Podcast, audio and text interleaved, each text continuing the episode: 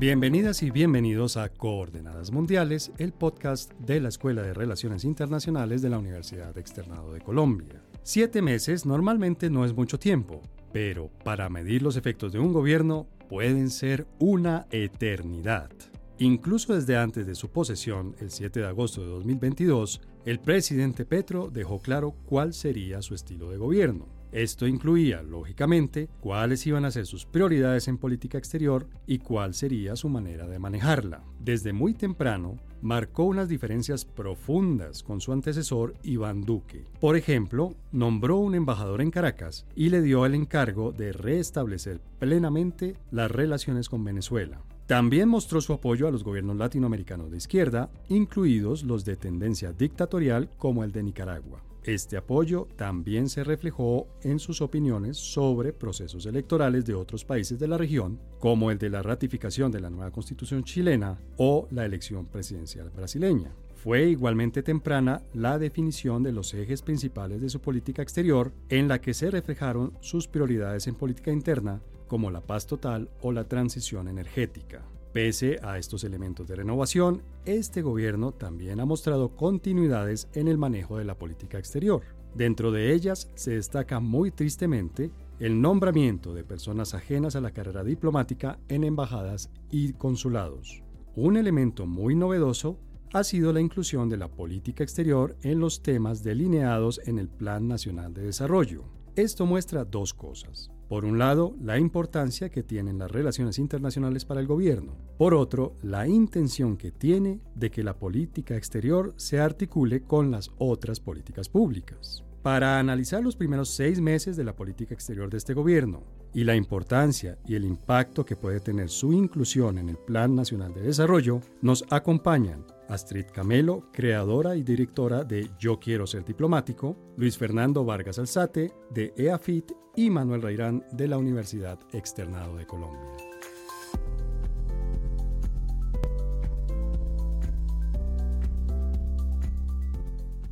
Bueno, Astrid, gracias por acompañarnos en este episodio de Coordenadas Mundiales. Gracias por estar por primera vez aquí y por supuesto, como, como ya saben las personas que nos escuchan, yo aprovecho de una vez para matricularlos, para dejarlos invitados a, un siguiente episodio, pero por ahora Astrid, gracias por venir, por conectarte a este primer episodio en el que participas de Coordenadas Mundiales. Con todo gusto y es un placer acompañarlos. Luis Fernando, tú ya eres como de la casa, ya has participado varias veces aquí. Bienvenido. Sí, César, muchas gracias, muy amable por la invitación a conversar de estos temas que nos apasionan y bueno, pues acá muy contento de acompañarles y, continuar este diálogo en función de, todos estos asuntos. Muchas gracias. Gracias a ti, Luis Fernando. Y David, gracias por acompañarnos. Normalmente vienes a, hablar, o normalmente, es decir, varias veces has venido a hablar de, China y a explicarnos temas sobre China. Hoy pues vamos a hablar de un tema diferente y muchísimas gracias en el que tú también obviamente eh, eres experto y has, y has estado activo estudiándolo y analizándolo. Gracias por compartir ese conocimiento hoy aquí en Coordenadas Mundiales. A ti, César, gracias por la invitación. Un gusto estar acá no solo contigo, sino con estos excelentes invitados. Así es. Bueno, pues entonces entremos en materia. Ya, estuvimos muy formales y muy queridos. Ahora sí, vámonos al grano del asunto. Astrid, ¿cuál podrías tú decir que ha sido el cambio más importante en la política exterior colombiana en los últimos seis meses, es decir, el tiempo que lleva este nuevo gobierno en el poder? Yo creo que el cambio más importante está en retomar algunos temas que el gobierno anterior había dejado atrás y que mm, son importantes y que se hicieron como promesas de gobierno. Creo que eso es importante, pero después analizaremos qué pasa ¿Y nos puedes adelantar de pronto, dentro de esas promesas de gobierno, cuál te ha llamado a ti la atención que hayan implementado más, más pronto, más rápido, digamos, de una manera más visible? Bueno, el acuerdo de paz, creo que eso era un, una deuda que quedó después de la salida del presidente de Santos y que se necesitaba recuperar también un poco la confianza de la comunidad internacional y las negociaciones con el ELN. Eso es bastante importante también para poder darle cabida a más actores en, en esta propuesta de construcción de la paz en el país. Y seguramente vamos a hablar de esto más adelante, pero para ti esos dos temas que parecieran ser solo de política nacional son también temas de política exterior, digamos, han permeado la política exterior.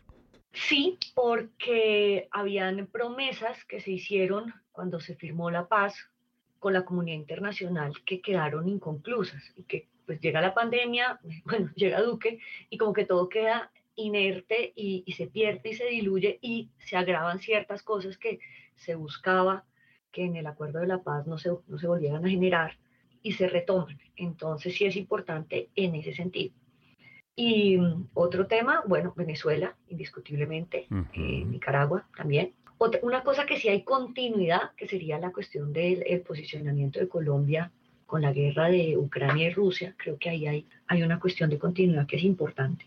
Y ya, ahí paro. Bueno, pues ya con eso nos diste obviamente muchos, muchas pistas de por dónde podemos continuar esta conversación. Luis Fernando, ¿cuál sería para ti la mayor diferencia o digamos el mayor cambio que has notado en este semestre largo que lleva este gobierno en el poder? Bueno, César, eh, en, relación con lo que Astrid eh, planteaba, por supuesto, me identifico en que hay unas líneas que podrían ser consideradas incluso líneas gruesas de trabajo en materia internacional. Eh, fundamentalmente está ese asunto del acuerdo que negoció el presidente Santos en representación del Estado colombiano con la otrora guerrilla de las FARC, que es fundamental. ¿Qué creo yo que es importante considerar en este ejercicio de los primeros meses del gobierno actual? La participación de los múltiples actores que pueden aportar a esta conversación. Nosotros estamos ante un Plan Nacional de Desarrollo propuesto que entrará en discusión en el Congreso, o ya digamos, entró en discusión en el Congreso. El documento que entró no es el mismo que va a salir, pues porque de todas maneras por el, paso por el legislativo tendrá algunas modificaciones. No obstante, a diferencia de, voy a decirlo y puede, puede sonar exagerado, César, y es, a diferencia de todos los gobiernos anteriores en Colombia, este es el primer ejercicio que llamó a la gran cantidad de actores sociales que podían participar en la construcción de un plan nacional de desarrollo. Pero Luis Fernando, te propongo, perdóname que te interrumpa, pero te propongo que hablemos de este plan de, nacional de desarrollo y, obviamente su relación con la política exterior un poquito más adelante. Pero por ahora, digamos, antes de tener este documento y este, digamos, este plan, ¿cuál dirías tú que es, digamos, la, la diferencia más grande, más notable que hay de este gobierno frente al anterior en el manejo de la política exterior? En teoría, porque voy a hablar solo en teoría con base en lo que está escrito en ese documento, porque es, la, es, el eje, digamos, es el eje del ejercicio político para el gobierno, la participación, la participación de los múltiples actores que tuvieron acceso a la confección de lo que hoy se propone como una política exterior del país. Y tú, David, que estás aquí en la cabina, que te puedo ver, digamos, más fácilmente,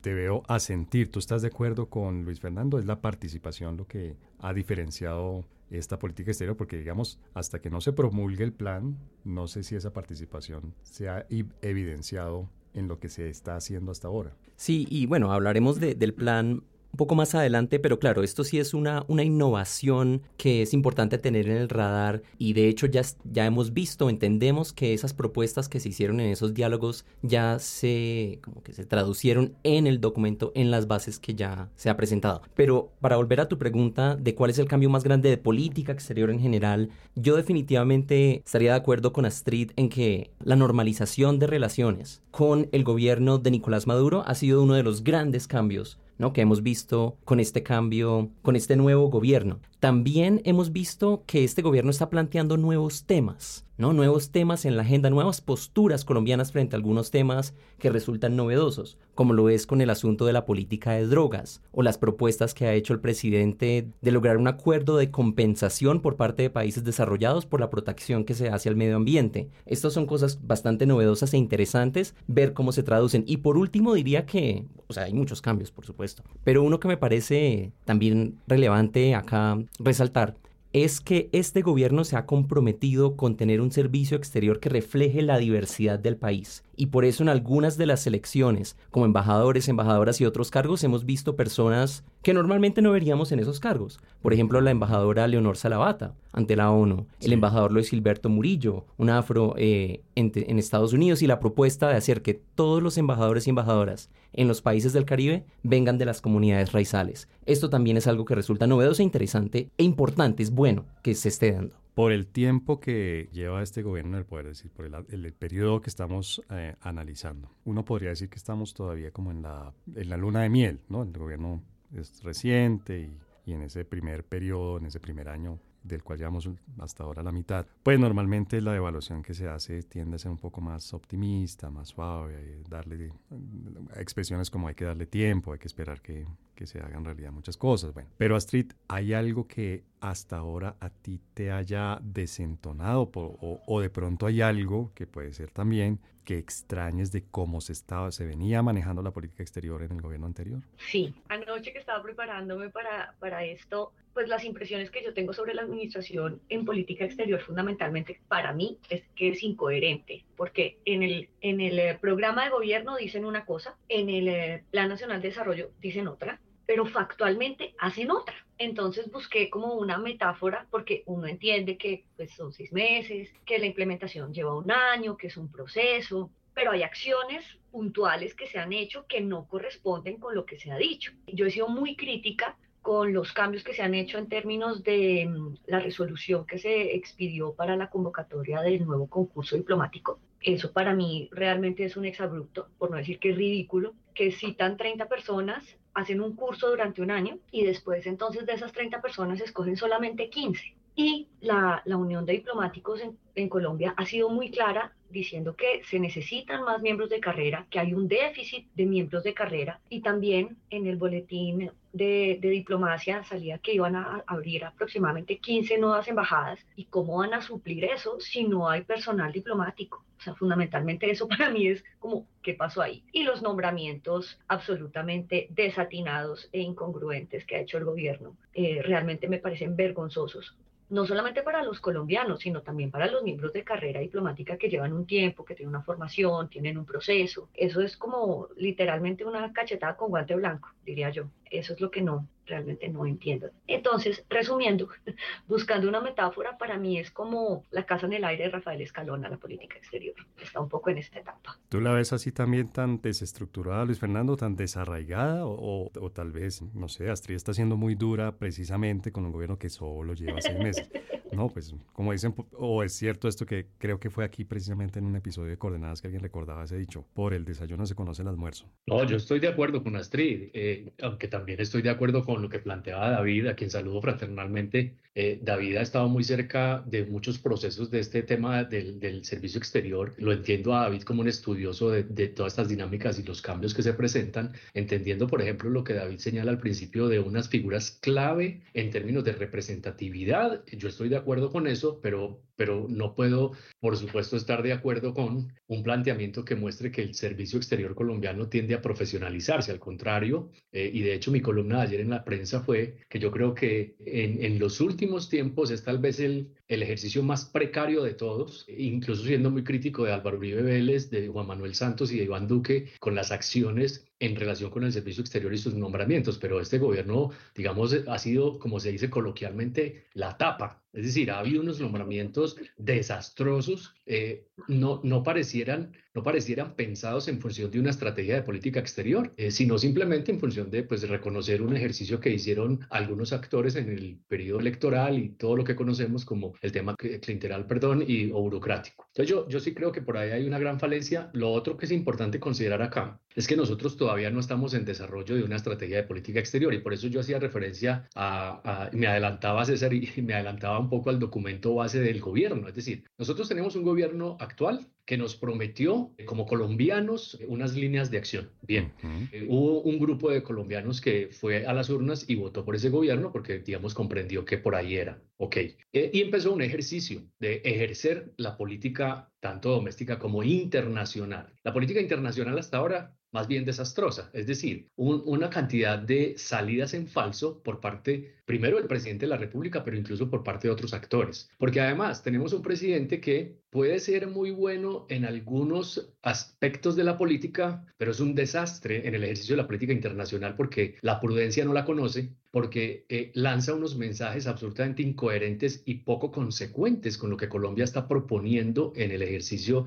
de una estrategia de política exterior. Entonces yo creo que hasta ahora nosotros de política exterior pues debemos hablar muy poco porque no tenemos clara la estrategia ni cómo se ejecutará, pero de política internacional podemos hablar mucho y lastimosamente ha habido unos pasos en falso que han puesto a Colombia en situaciones bastante desafortunadas. La última es que actualmente, por ejemplo, en Perú no quieren saber nada de Gustavo Petro. Es decir, lo han declarado una persona no grata. Está bien que sea una decisión de carácter político, está bien que tenga que ver más con el legislativo que con el ejecutivo mismo, pero eso ya desdice absolutamente de la propuesta de aproximarnos a la región, de tener, digamos, una estrategia de inserción regional, estrechar lazos con América Latina, etcétera, etcétera, que es lo que está planteado, sí. por supuesto, en la futura estrategia de política exterior. Pero ahí, David, tanto Astrid como Luis Fernando nos plantean dos digamos, dos lunares, dos lunares grandes, ¿no? Obviamente dos lunares visibles, que son el tema del el criterio para el nombramiento en cargos del, del, servicio exterior, que por lo que yo te entendí en tu intervención pasada, tú lo, tú lo ves como una democratización, como una apertura de un espacio que antes estaba muy limitado y muy cerrado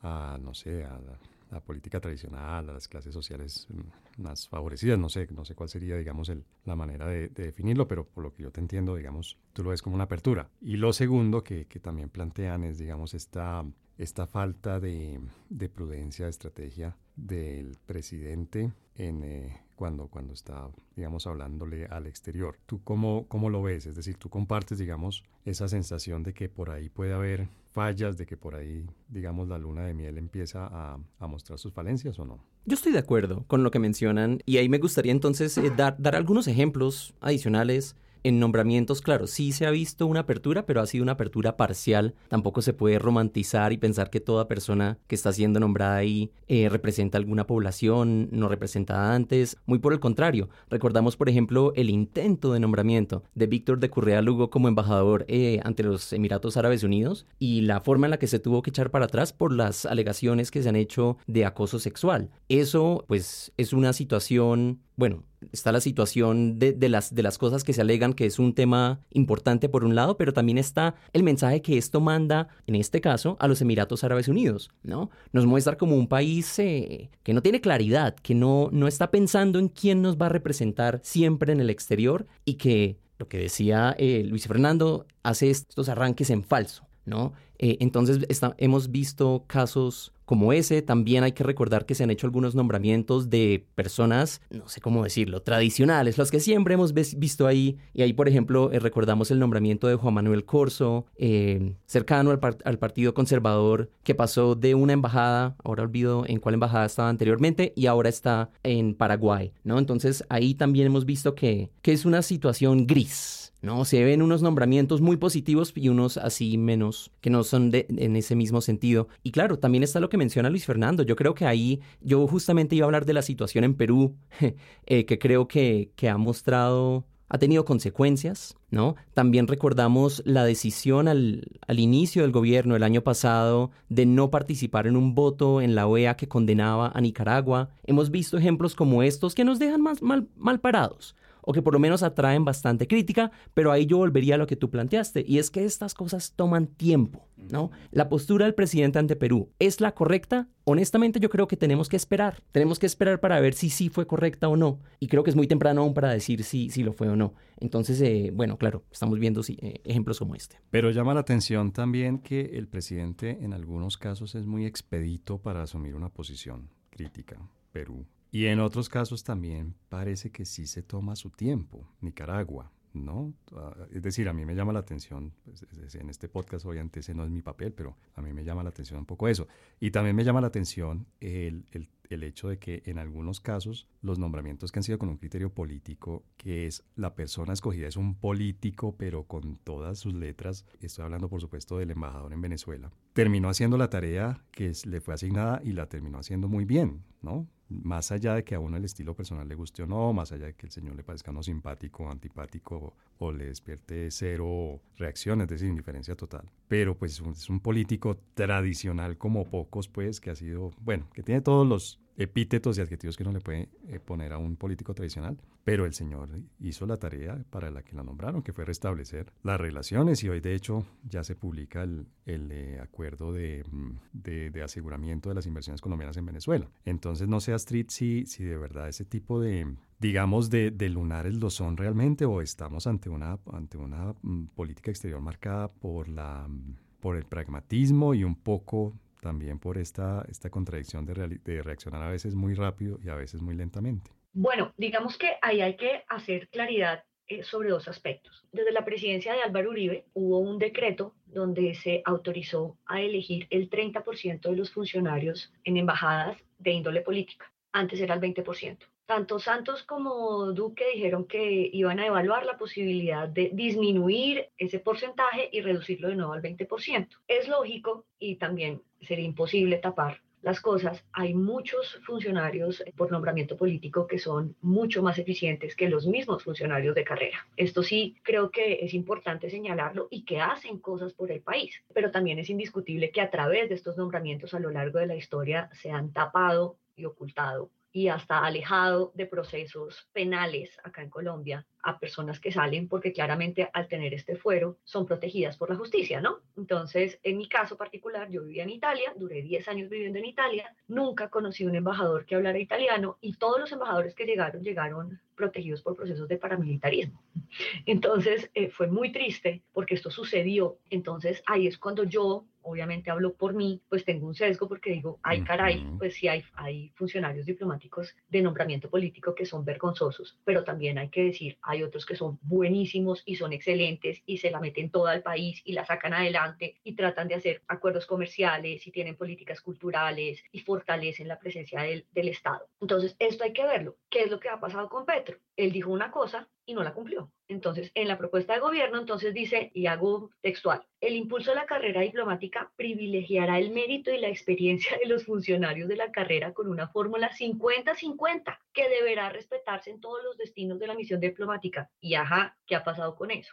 Entonces, si estamos posicionando, es importante los, nombramientos políticos porque permite que el presidente de turno ponga sus fichas claves y permita la participación de gente, como lo decía David, por ejemplo, en, las Naciones Unidas. Pero también ahí mismo ahí uno podría revisar y decir, bueno, pone a, a en la ONU, pero también nombra a Arlen Tigner. Yo tengo nada en contra de Arlen Tigner, más faltaba, es súper respetable pero ¿y cuál es el sentido de que existan dos personas allá? ¿No sería mejor Arlene Tigner dentro del Ministerio de Relaciones Exteriores como asesora, ayudando en la construcción de una política exterior consone con lo que es su Plan Nacional de Desarrollo? Para mí sería mucho más válido dentro del ministerio y no como embajadora de las Naciones Unidas. ¿Tú concuerdas con Astrid? Luis Fernando está, está incumpliendo este presidente sus promesas de campaña en este tema nuestro de la política exterior. Sí, no. Es decir, el, lo que pasa es que el tema del lenguaje es tan complejo a veces cuando a uno alguien le dice que va a promover algo, pues la persona va y promueve, pero no hace nada. Es decir, de hecho, en las documentaciones más recientes eh, se insiste en que el, el Ejecutivo promoverá la participación de personal diplomático capacitado o profesional de carrera, pero eso no significa que, digamos, promover no es determinar o nombrar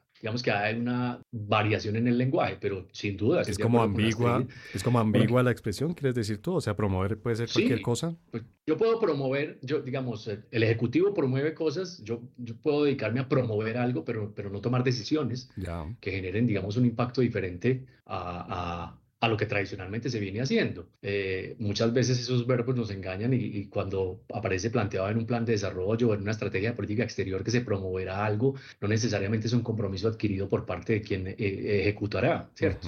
Eh, cosas como esas aparecen en el lenguaje de las promesas políticas y de las campañas y, e incluso de la documentación oficial y por eso entonces nos generan problemas, pero, pero digamos que eso no es tan relevante como entender la realidad, lo que está pasando. Yo estoy completamente identificado con la postura que, que expone Astrid. Creo que en estos meses Gustavo Petro ya ha incumplido cosas de las que prometió. Realmente no es un gran gobierno del cambio. Eh, por ejemplo, yo no, no, es que, no es que me oponga a entender lo que tú expusiste, César, de entender eh, a, al embajador en Caracas como una ficha clave para recomponer las relaciones. Mm. Pero es que cuando las personas son tan cuestionadas, yo creo que es mejor, eh, es, mejor evitar ese tipo de nombramientos. El, el, embajador eh, nombrado para Managua fue una persona, es una persona que está siendo investigada por un tema de, de narcotráfico. Y uno dice, pero cómo el gobierno del cambio, como Gustavo Petro, que está liderando, digamos, el cambio significativo en Colombia, hace nombramientos de personas que, están siendo cuestionadas, que están siendo incluso investigadas. Entonces,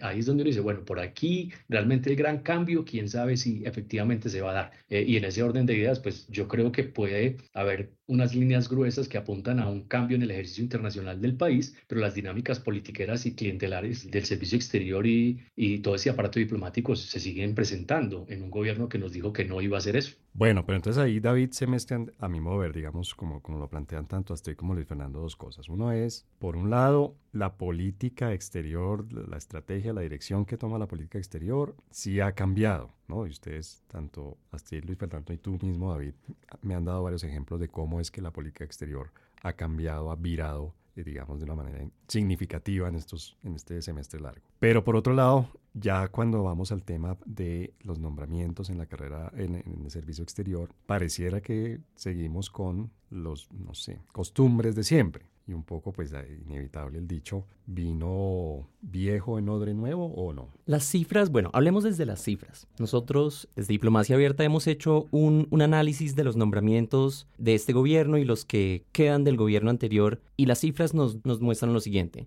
Primero, que de 45 embajadores que están ahorita sirviendo como embajadores, 21 de ellos son de carrera y 24 son eh, no de carrera. Eso pues es casi un 50% de personas que son de carrera en esos puestos de embajador. Sin embargo, ya sabemos de nombramientos que se van a hacer próximamente y creo que en en todos los casos, ahorita podría revisar, pero en todos los 7, 8, 9 casos de las siguientes personas que sabemos que van a nombrar, entendemos que estos son personas que no son de carrera. O sea, eso cambiaría esa proporción que tú nos acabas de dar. Exacto, hoy estamos como en un... Significativamente ese, ese porcentaje que nos diste. Exacto, hoy se ve bastante razonablemente bien y con estos nombramientos ya las proporciones cambiarían. Ya no se ve tan razonablemente bien. Exacto. Y también hubo una propuesta, una promesa muy clara de, bueno, por una parte, tener una política exterior feminista, y eso de tener una política exterior feminista, en parte, tiene que verse en una representación por parte de, mujeres, ¿no? En, en, estos cargos, y ahí de nuevo estamos viendo más de lo mismo, si no es que estamos viendo una situación un poco peor que en gobiernos anteriores. De los 45 embajadores que están nombrados a la, a la fecha, 13 son mujeres. Uy,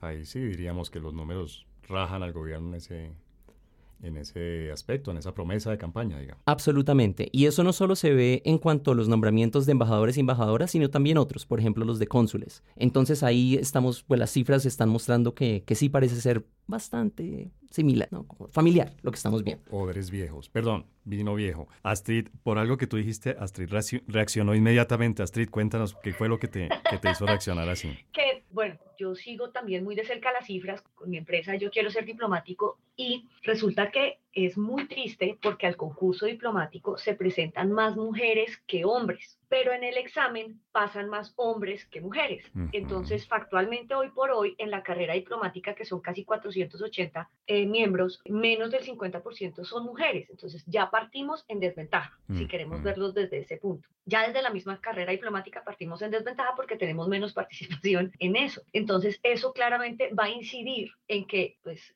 a futuro, cuando las mujeres vayan escalando en su carrera administrativa dentro de la carrera diplomática, pues seamos menos. Bueno, y justamente ahí incide. Perdón que interrumpa, y más hablando de un tema de machismo, micromachismo total, yo sé interrumpiendo a nuestra invitada, pero Astrid, ahí uno podría decir, hay un tal vez, hay un sesgo en el examen de ingreso, en el diseño del examen, no sé, o puede haber un, un sesgo en la calificación de ese examen o lo que sea. Pero en lo que estamos discutiendo hace unos minutos, que es no las personas que son de carrera diplomática, sino las personas que son de nombramiento, no sé cómo llamarlo, libre del presidente. Político. Ahí tampoco, entonces uno dice, ahí ya no es un tema de diseño del instrumento de aplicación del instrumento de, selección, sino e, efectivamente hay una decisión consciente y en esa decisión consciente, pues el, el sesgo, es, los números son claros o no contundente. Sí, o sea, digamos que ahí se juntan esos dos factores, ¿no? Porque entonces yo he visitado la Cancillería, eh, el, el, año pasado la directora de, de, Recursos Humanos decía que estaban analizando por qué se generaba esta diferenciación en el concurso diplomático, porque pasan más hombres que mujeres, siendo que se presentan más mujeres. Ahí hay un factor de inteligencia emocional para mí que hay que, que revisar en nosotras, las, las mujeres. Pero, pero indiscutiblemente el, el sesgo sí existe, o sea, una política exterior feminista y, y ajá,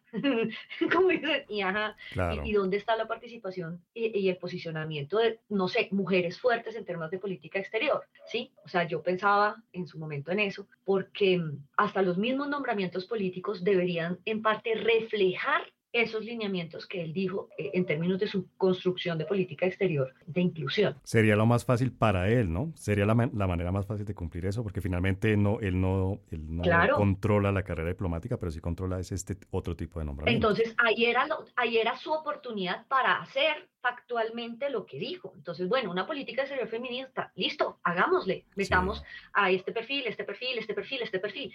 Claramente hay perfiles buenos, ni más faltaba, pero pecado, brilla por su ausencia. Veo aquí en, en, las cifras que tiene David, 28 embajadores, 7 de esos 28 embajadores mujeres. Ya son 30, entonces sí, 30 nombrados por Petro específicamente, 7 son mujeres. Uy, uy, uy.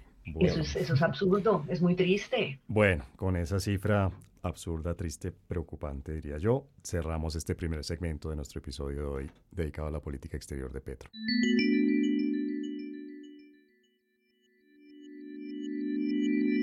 Bueno, en el primer segmento de este episodio que estamos dedicando a la política exterior colombiana y al Plan Nacional de Desarrollo en lo que tiene que ver con ese tema de política exterior, pues hicimos un, análisis más o menos eh, completo en lo que se puede hacer en 25 minutos de cómo va este gobierno en su primer semestre largo al, al frente de la política exterior. Pero ya desde el comienzo, pues nuestros invitados, eh, puntualmente Luis Fernando, nos mencionaba el Plan Nacional de Desarrollo. Yo la verdad, pues no, no soy experto en este tema ni mucho menos, pero Luis Fernando, a mí me parece, yo no recuerdo pues que se haya mencionado, digamos, el Plan Nacional de Desarrollo como el, el manual, la guía para la política exterior, yo no lo recuerdo. Eso de nuevo puede ser, es muy posible que sea ignorancia mía, pero ¿qué tan usual es eso? ¿Qué tan novedoso es eso? Que el Plan Nacional de Desarrollo tenga una parte de cada política exterior y que pues sea una guía importante, una guía estructural importante.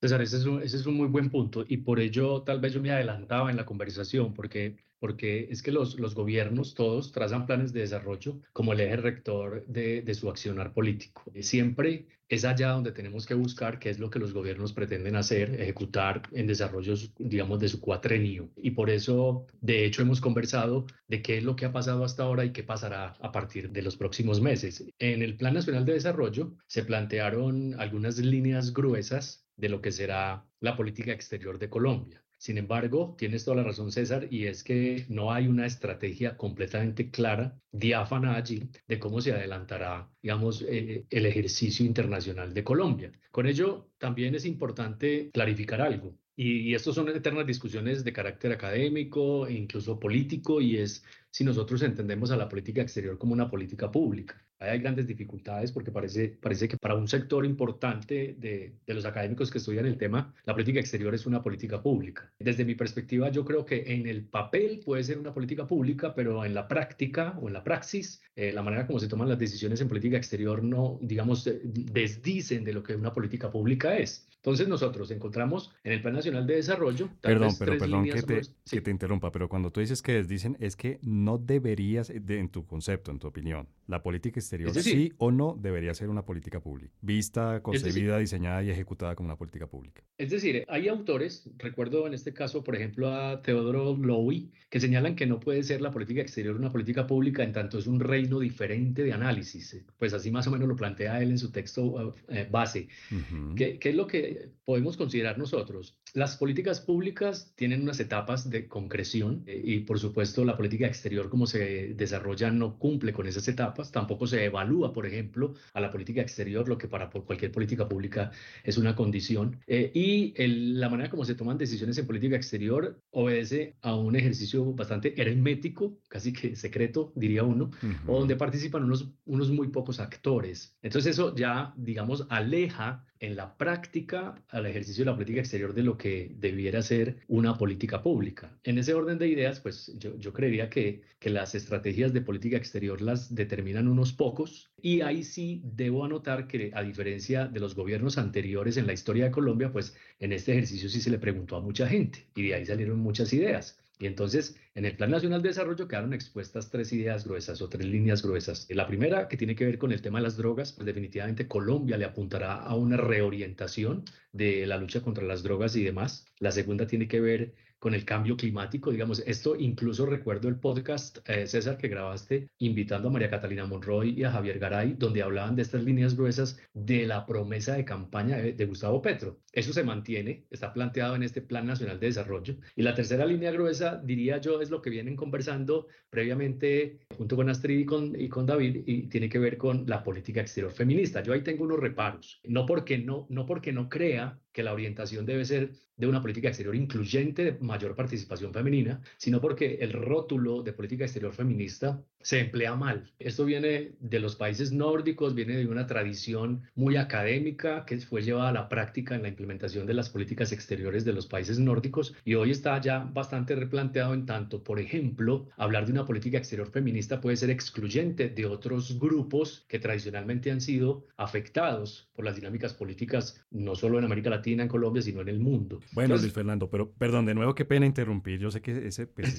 yo les advertía extra micrófonos, que es parte de mi, de mi función acá y es la más antipática de todas, pero es que estás planteando un montón de cosas. Entonces voy con David. David, de esto que nos ha dicho Luis Fernando, no, no, no, no, no, pues qué vergüenza la mía que, se tenga este papel tan antipático de por favor, espérate un minuto y interrumpirte y tal. Pero David, de esto que nos plantea Luis Fernando, hay varios puntos que me llaman la atención y quisiera, por favor, que tú nos, eh, que nos, nos dieras tu opinión sobre uno de esos y es la política exterior vista como política pública. Yo entendería, y de nuevo, yo entendería desde mi ignorancia total, yo entendería que si está incluido en el Plan Nacional de Desarrollo, efectivamente se está viendo como una política pública. ¿Estoy entendiendo bien o no? No sé si vería necesariamente la inclusión de una política en el Plan Nacional de Desarrollo, que eso implica que es una política pública de inmediato. No, es una marca, digamos, no es una calificación ya formal de que sí, esto es una política pública. No, en parte porque en el Plan Nacional de Desarrollo entran muchas cosas. Entra lo que sea, en realidad, ¿no? Ahí terminan eh, apareciendo muchas cosas, que no todas van a llevar a una política pública o que no todas son una política pública. Eso en primer lugar. Pero en segundo lugar, sí me gustaría mencionar algunas de las cosas interesantes también que salen de política exterior en el Plan Nacional de Desarrollo. Claro que sí. Luis Fernando nos mencionaba tres, uno la política de drogas, otra el asunto de cambio climático y otra, y tercero,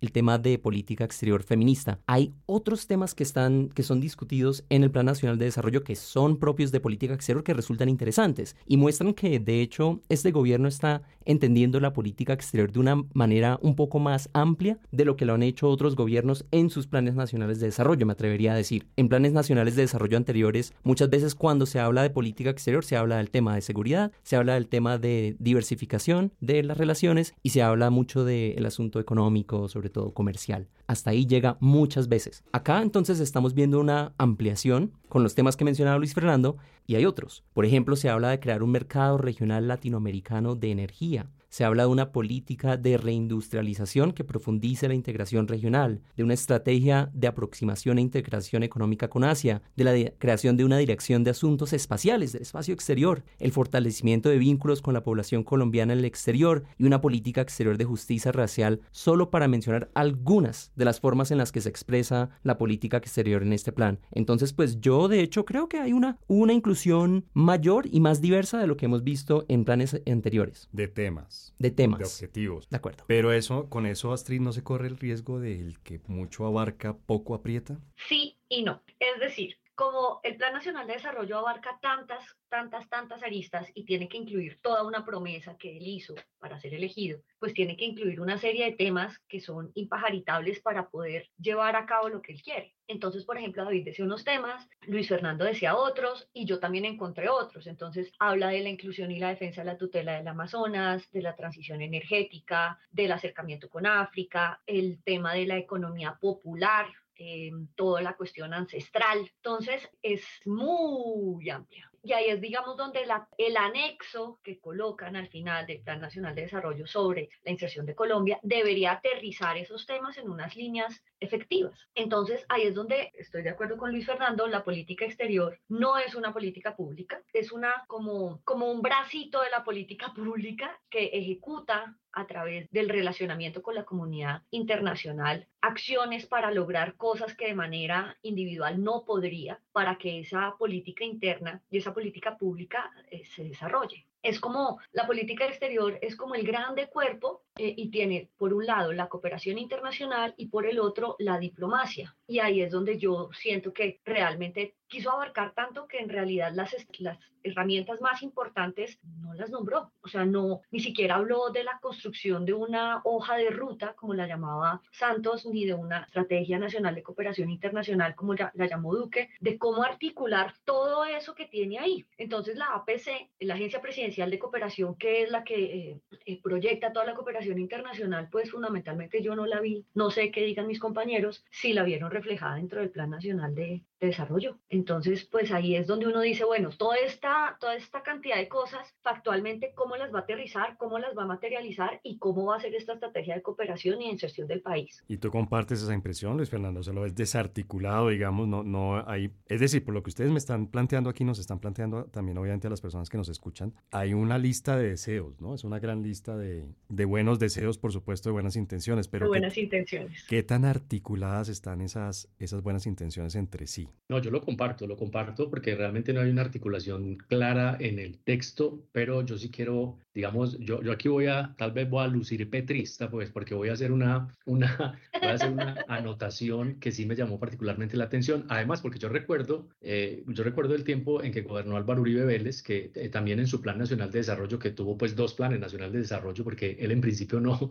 no pensaba ser reelecto, eh, en esos planes de desarrollo de la administración Uribe Vélez pasaba algo similar. Sin embargo, el, la Cancillería junto con otros ministerios crearon un documento base que denominaron, la, que digamos que fue orientado hacia la estrategia de política exterior del gobierno Uribe Vélez. Eso no lo tuvo Santos, por ejemplo, ni lo tuvo Iván Duque. Puede ser o, por lo menos uno alcanza a percibir que puede ser que el ejercicio de Gustavo Petro se va a orientar en la misma dirección, es decir, hay unas líneas trazadas, llama mucho la atención y me parece muy positivo que todo el tiempo está ligando lo que Colombia va a realizar en el campo internacional con lo que Colombia tiene que desarrollar a nivel interno. Eso es fundamental, porque toda política exterior sensata lo que procura es trabajar en el, en el campo internacional para obtener resultados internos o domésticos. Nosotros necesitamos, digamos, como sociedad recibir los beneficios de una política exterior. Y en ese sentido creo que el texto ha sido categórico, varias veces lo, lo menciona y dice que toda la acción exterior del, del gobierno colombiano estará orientada a contribuir en los esfuerzos internos para convertir el país en una potencia mundial de la vida. Y eso me parece que es coherente con lo que es una política exterior, me parece que es bastante sensato y por supuesto vendrá la etapa posterior, es decir, una vez se apruebe el Plan Nacional de Desarrollo, viene el ejercicio, como muy bien Astrid lo planteó, eh, está,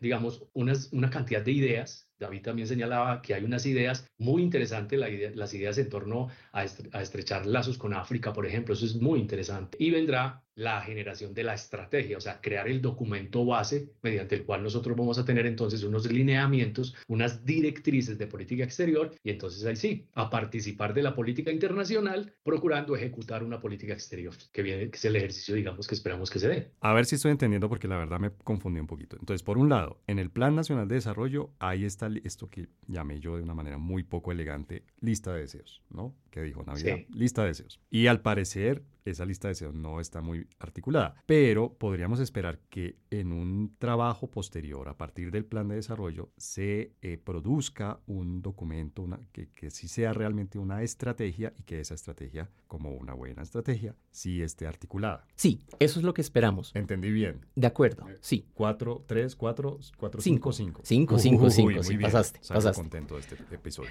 Porque claro, hay que entender... Porque el profesor David es cuchilla, o sea, que le ponga cinco a uno es verdad. una cosa significativa.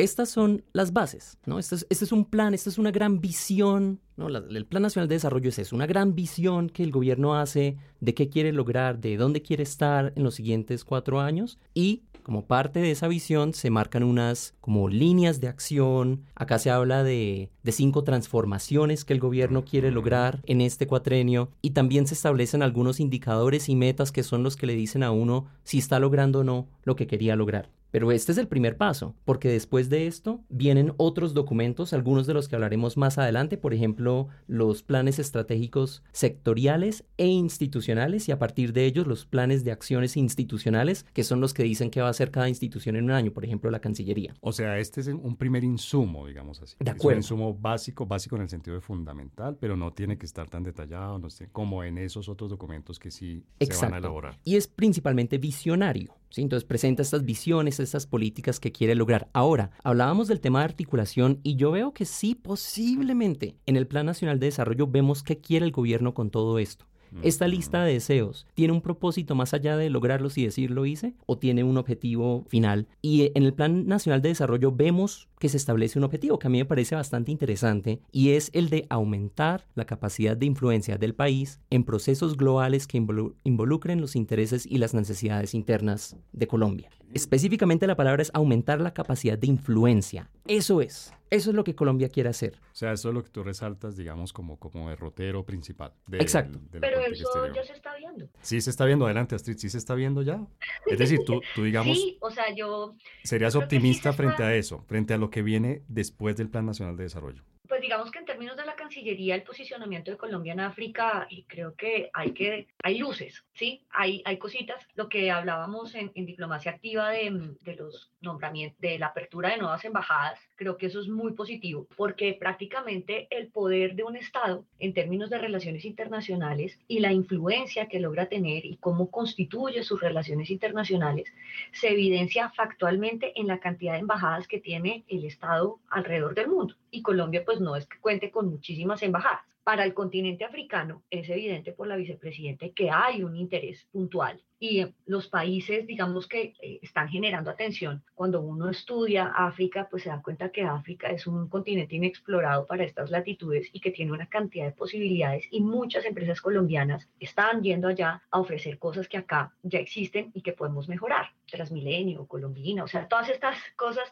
eh, molinillos, eh, cacao, en fin, hay muchas cosas que podemos ofrecer allá y que es fundamental hacerlo porque hay unas necesidades del continente africano. Y, por ejemplo, esto lo entendió en su momento Lula, cuando Lula va a hacer un discurso en, en, Ghana, si no estoy mal, y se le abren las puertas. Entonces yo esperaría que Petro o su vicepresidenta hagan una visita de Estado en África. Quedamos mal parados el gobierno pasado con una invitación que hizo el gobierno de Sudáfrica al presidente Duque y Duque no nunca llamó y dijo sí yo voy. Entonces esa es una oportunidad de mejora que Petro podría aprovechar para posicionarse, abrir mercados em, y la apertura de nuevas embajadas como en Senegal, pues por todo este pasado histórico de, de, los viajes con esclavos, en Angola por el petróleo, pensaba que en Nigeria, pero em, en Gabón por todo el cuento del medio ambiente. Eso es importante. Entonces, mm, creo que si el presidente Petro y la Cancillería proyectan una, una, una buena estrategia con África, Colombia va a ganar muchos espacios comerciales allá y ya empezaron. Lo que pasa es que hay veces son muy lentos, ¿no? Lo que hablamos de que hay que darle tiempo. Entonces, eso, ese es como la cuestión. Pero África para nosotros en este gobierno es una prioridad. Y por todo el cuento de, de, de la cuestión ancestral, ¿no? Y de la, de la reivindicación. Entonces es importante y sí lo están haciendo. Solo que, por ejemplo, em, una cosa que hay que criticar factualmente es que la Cancillería está desactualizada en mucha de la información que tiene en su página web. Entonces, por ejemplo, uno para recurrir y estar actualizado sobre lo que sucede con las embajadas de Colombia en África, tiene que entrar a la embajada y leer los informes de las embajadas, porque en la página de Cancillería no hay nada. Entonces, es triste porque la misma Cancillería no se está encargando de visibilizar lo que se está haciendo. Por ejemplo, yo a final de año en, en Instagram y en LinkedIn hago todo el resumen del año de yo quiero ser diplomático. A ver, misiones, cosas importantes de la política exterior. Y no hay informes de gestión. O sea, independientemente del Plan Nacional de Desarrollo, la Cancillería sigue trabajando, siguen teniendo acciones. Por ejemplo, una de las acciones más importantes que están teniendo en África es la promoción de la cultura colombiana a través de la enseñanza del español. Eh, y no lo han visibilizado. Y eso es una cosa que hay que visibilizar, porque permite acercarnos con países que no somos socios estratégicos y podríamos generar acciones. ¿Y dónde sale esa información? Pues revisando los informes que se generan de, de gestión de individuos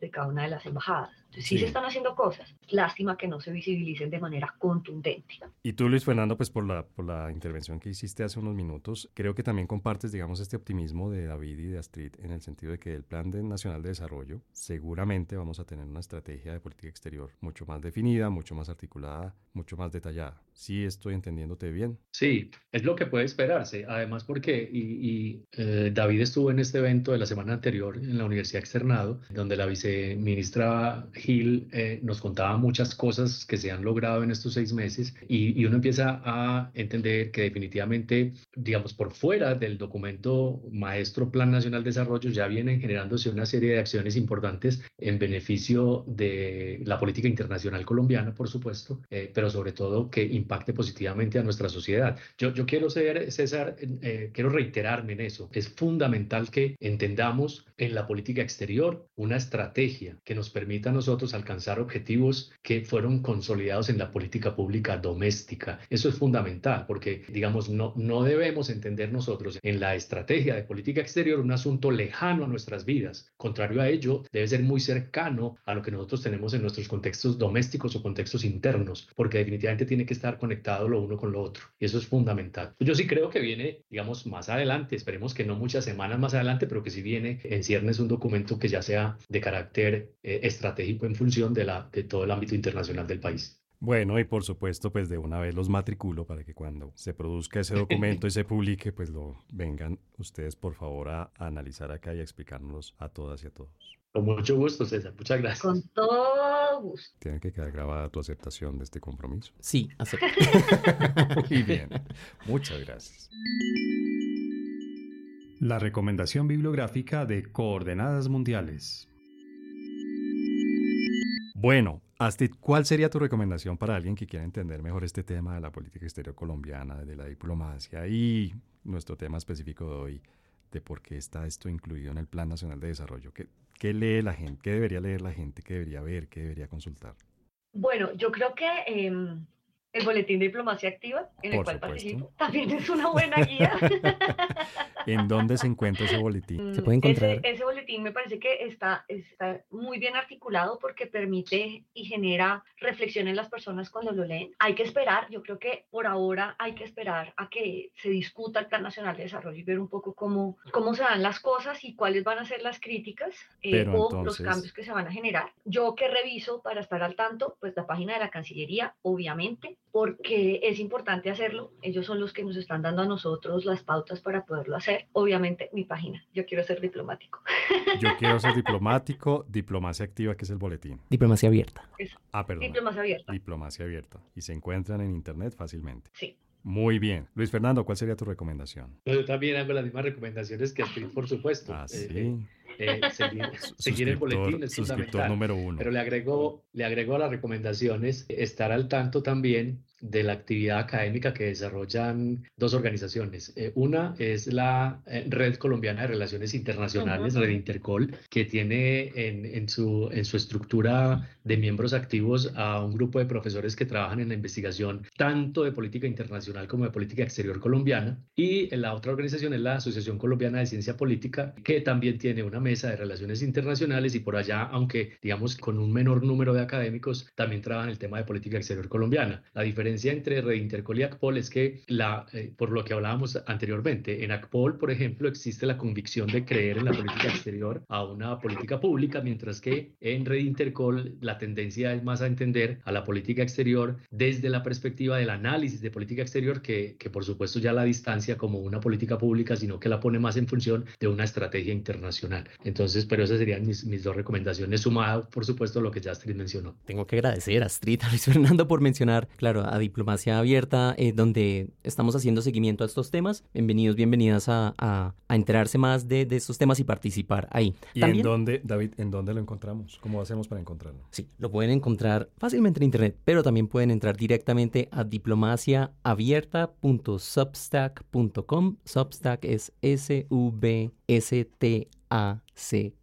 Muy bien. Eso por una parte. Sí, y por otra parte, los invito a, obsesionarse con los documentos que, que publica la, la, Cancillería como yo, como me, me, obsesionan a mí. Y específicamente yo entraría a la página de Cancillería de Planeación y Gestión, donde encuentran, por ejemplo, los planes institucionales, los informes al Congreso, los informes, los indicadores de gestión, entre otras. Ahí es donde uno puede ver qué hace la Cancillería, pero claro, ¿quién quiere leer un documento de mil páginas? Por eso lo hacemos desde Diplomacia Abierta. Muy bien, bueno, pues ahí está nuestra recomendación. Muchas gracias. Música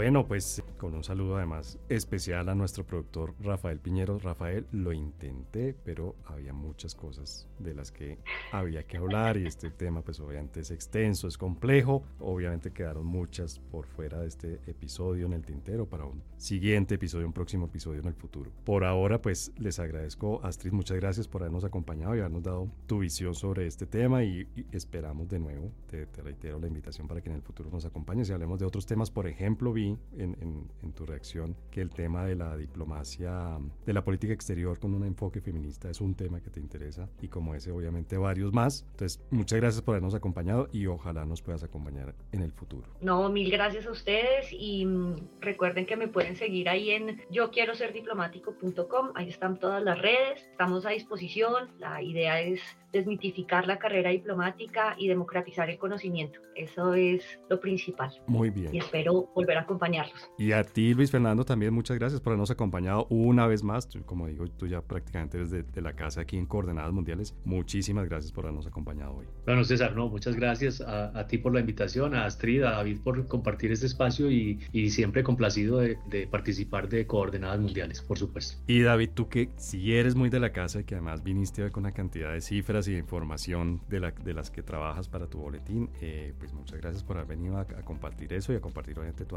análisis y tu conocimiento del tema. A ti César, gracias por la invitación y también sí, Astrid y a Luis Fernando, gracias porque aprendo tanto de ustedes. Muy bien, muchísimas gracias.